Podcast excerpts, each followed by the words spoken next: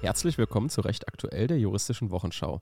Wir sind Sebastian Bauer und Ann-Kathrin Hofmann. Wir sind beide wissenschaftliche Mitarbeiter an der Universität für Verwaltungswissenschaften in Speyer und gemeinsam führen wir euch immer freitags um 12 durch die Woche und besprechen die wichtigsten juristischen Entscheidungen, Veröffentlichungen und aktuellen Gesetzesvorhaben. Heute, dem 23. Februar 2024, unter anderem mit Strafbarkeit von Straßenblockaden, Abstimmung über das Cannabisgesetz und Käseklau im Dienst. Kurznachrichten. Befangenheitsantrag beim Prozessauftakt um Verdächtigen im Fall Medi.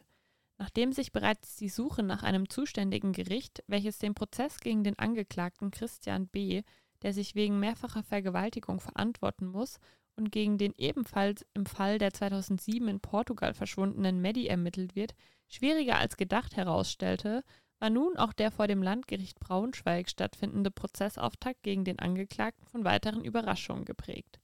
Denn kaum hatte die Vorsitzende Richterin die Schöffen vereidigt, wurde auch schon vom Pflichtverteidiger des Christian B. der Befangenheitsantrag gegen eine Schöffin gestellt. Die Schöffin soll im Jahr 2019 in mehreren Tweets auf der Plattform X, damals noch Twitter, zur Tötung des brasilianischen Ex-Präsidenten Bolsonaro aufgerufen haben, weil dieser die weitere Abholzung des Regenwaldes betrieb. Zudem habe sie einem Zahnarzt, der in Afrika einen berühmten Löwen illegal getötet und damit auf sozialen Medien geprotzt hatte, die ewige Verdammnis an den Hals gewünscht. Nachdem die Verhandlung unterbrochen wurde, schloss sich auch die Staatsanwaltschaft dem Befangenheitsantrag der Verteidigung an. Die Äußerungen stehen außerhalb unserer Rechtsordnung, sagte die zuständige Oberstaatsanwältin. Ein Aufruf zum Mord und Totschlag sei etwas, was wir hier nicht dulden. Streit um Mobilfunkfrequenzen. Der ehemalige Verfassungsrichter Udo Di Fabio hat ein Gutachten zur Verlängerung der im Jahr 2025 auslaufenden Mobilfunkfrequenzen erstellt. Darin kam er zu dem Ergebnis, dass bei einer, wie von der Bundesnetzagentur vorgeschlagenen, Verlängerung der Mobilfunkfrequenzen gegen Verfassungsrecht verstoßen würde. Eine Verlängerung von Frequenznutzungsrechten der etablierten Netzbetreiber ohne Berücksichtigung von 1 und 1 als Neueinsteiger würde gegen die Grundsätze des Vertrauensschutzes und des Gleichheitssatzes verstoßen, erklärte Di Fabio. Die Mobilfunkfrequenzen nutzten bislang die Deutsche Telekom, Telefonica und Vodafone. Die Verlängerung der Frequenzen beruht auf dem Gedanken der Gewährleistung gleichbleibender Netzversorgung. Sollte einer der drei Netzbetreiber Spektrum abgeben, sind für Millionen von Verbraucherinnen und Verbraucher Einbußen in der Netzversorgung und Qualität zu befürchten. So der Firmenchef von Telefonica, Markus Haas. Prozess um den Tod eines 16-jährigen Geflüchteten. Dortmund, 8. August 2022. Ein Teamleiter aus einer Jugendhilfeeinrichtung in Dortmund rief die Polizei, da der 16-jährige aus dem Senegal geflüchtete Mohamed Tramé mit einem Küchenmesser im Innenhof saß und das Messer gegen sich selbst richtete. Der Leiter befürchtete, der Junge wolle Suizid begehen. Da jegliche Kommunikationsversuche scheiterten, sprühten die Polizisten schließlich Pfefferspray auf den Jungen, um ihn dann zu entwaffnen. Der Junge stand daraufhin, scheinbar unter Trance, auf und sei laut weiteren Polizistenaussagen sehr schnell mit dem Messer in der Hand losgelaufen. Doch wohin wollte Tramé tatsächlich?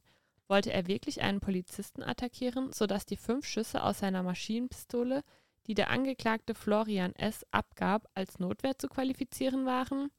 Und selbst wenn das Gericht zu der Annahme gelangen würde, dass der Polizist in Notwehr handelte, hat er dabei die Grenzen seines Notwehrrechts überschritten? Hätte es bei einem bereits gestellten einzelnen minderjährigen Täter nicht eines anderen Mittels bedurft, als direkt mehrfach tödliche Schüsse aus einer Maschinenpistole abzufeuern? So wollten etwa zwei andere anwesende Polizisten im selben Moment der Schussabgabe ihre Taser ziehen, um den Jungen zu stoppen. Wie das Landgericht den Fall in Dortmund entscheidet, bleibt abzuwarten. Union fordert Strafbarkeit von Sexkauf. Die CDU-CSU-Fraktion hat am Mittwoch einen Antrag im Bundestag vorgelegt, in dem sie die Strafbarkeit von Sexkauf fordert. Nach ihrer Ansicht sei das Prostitutionsgesetz von 2002 sowie die neuen Vorschriften aus dem Jahr 2007 ungeeignet und der Versuch, mit diesem Gesetz die Prostitution in Deutschland zu legalisieren und damit die Situation für betroffene Personen zu verbessern, ihr Schutzniveau zu erhöhen und sie in eine sozial- und krankenversicherungspflichtige Beschäftigung zu bringen, gescheitert. Stattdessen habe sich laut der Unionsfraktion die tatsächliche Situation in der Prostitution seitdem drastisch verschlechtert. Unter dem Schutzmantel der vom Gesetzgeber geschaffenen Legalität der Prostitution konnte sich ein Handel mit Menschen unkontrolliert ausbreiten. So heißt es in dem Antrag. Auch die neuen Schutzvorschriften des Prostituierten-Schutzgesetzes von 2017 hätten an dieser Situation nichts geändert. Das zeige die Zwischenevaluation des Gesetzes von 2020, schreibt die Unionsfraktion. Sie verlangt deshalb von der Bundesregierung unter anderem eine allgemeine Freierstrafbarkeit einzuführen und den Kauf sexueller Dienstleistungen im Grundtatbestand als Vergehen zu ahnden. Verboten werden soll ferner der Betrieb von Prostitutionsstätten wie Bordellen, Laufhäusern, Verrichtungsboxen und Wohnwagen sowie die Vermietung von Objekten zum Zweck der Prostitutionsausübung. Rechtsprechung. Mordprozess Neuschwanstein.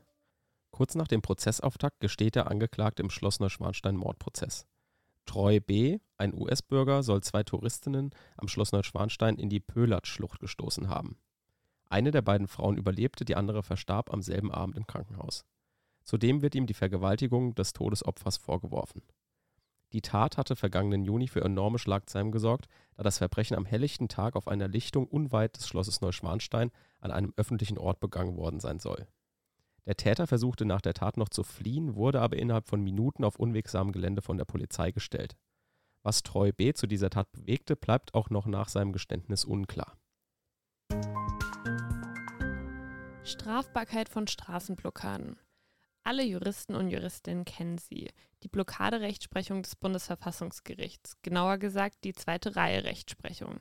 Die besagt nämlich, ganz kurz zusammengefasst, dass zwar derjenige, der unmittelbar eine Straße blockiert, selbst keine Nötigung begeht, dies aber mittelbar durch die sich darauf anstauenden Verkehrsteilnehmer tut.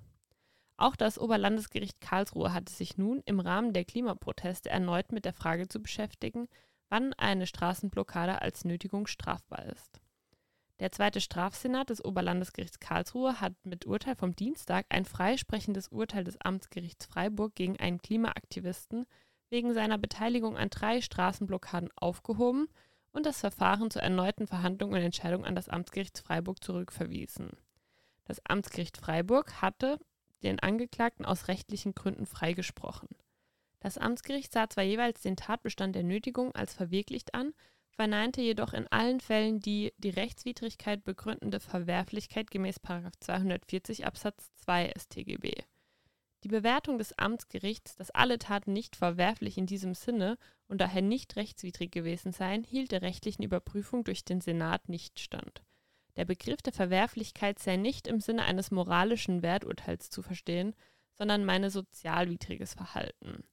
Bei der Beurteilung, ob ein Verhalten verwerflich sei, müssten deshalb alle für die Mittel-Zweck-Relation wesentlichen Umstände und Beziehungen erfasst und eine Abwägung der auf dem Spiel stehenden Rechte, Güter und Interessen nach ihrem Gewicht in der sie betreffenden Situation vorgenommen werden. Insbesondere die Dauer, Intensität und Auswirkungen auf Betroffene sind dabei zu berücksichtigen. Ebenso die vorherige Bekanntgabe und Ausweichmöglichkeiten. Das Urteil des Amtsgerichts sei insoweit lückenhaft, weil es nicht zu allen für die Abwägung maßgeblichen Umständen hinreichende Feststellungen getroffen habe. Der Senat hat das freisprechende Urteil des Amtsgerichts Freiburg daher wegen Rechtsfehlern aufgehoben. Erneute Klage gegen BioNTech scheitert. Wieder eine Schadensersatz- und Schmerzensgeldklage wegen behaupteter Impfschäden gegen BioNTech und erneute Niederlage vor Gericht für die Klägerin. Eine Frau hat BioNTech auf mindestens 200.000 Euro Schmerzensgeld verklagt. Sie soll nach ihrer zweiten Corona-Schutzimpfung eine beidseitige Lungenarterienembolie erlitten haben. Das Landgericht stellte mit Urteil vom 20. Februar 2024 klar, dass bereits eine Ursächlichkeit nicht bewiesen werden konnte. Es kann nicht ausgeschlossen werden, dass die Lungenembolie nicht auf andere Medikamente zurückgeführt werden kann, zum Beispiel die Pille. OVG Berlin-Brandenburg bestätigt keine Projektion von Bildern und Videos auf das Gebäude der Botschaft der Russischen Föderation. Die im Rahmen einer Demonstration vor der russischen Botschaft am Samstag geplanten Projektionen von Bildern und Videos auf Teile des Botschaftsgebäudes bleibt versammlungsbehördlich untersagt. Der Anmelder der Demonstration war gestern beim Verwaltungsgericht mit einem Eilantrag gescheitert. Die geplante Projektion von Kriegsbildern auf die Gebäudewand der russischen Botschaft verletze den völkerrechtlichen Schutz von Frieden und die Würde der Botschaft, indem ohne deren Zustimmung deren Eigentum als Projektionsfläche genutzt werde. Auch die Meinungs- und Versammlungsfreiheit könne dies nicht rechtfertigen. Der Beschluss ist unanfechtbar. Gesetzgebung. Abstimmung am Freitag über Cannabisgesetz geplant. In den letzten Wochen wurde über das Cannabisgesetz wieder heftig debattiert. Eine Mehrheit ist heute Mittag keineswegs gesichert. Auch in der SPD gibt es Widerstand.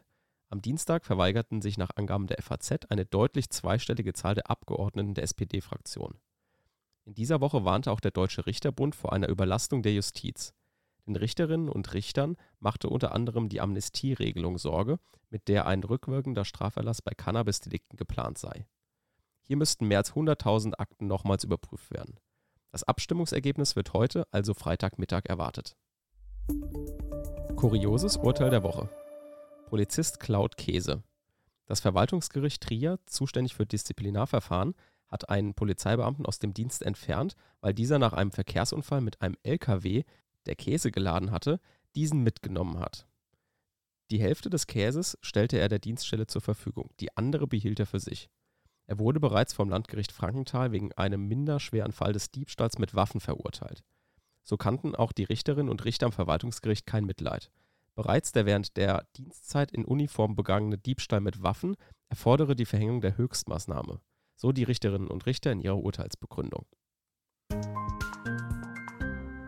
Das war ein Podcast der Uni Speyer. Wir sind Sebastian Bauer und Ann-Kathrin Hofmann. Vielen Dank, dass ihr zugehört habt und bis nächste Woche.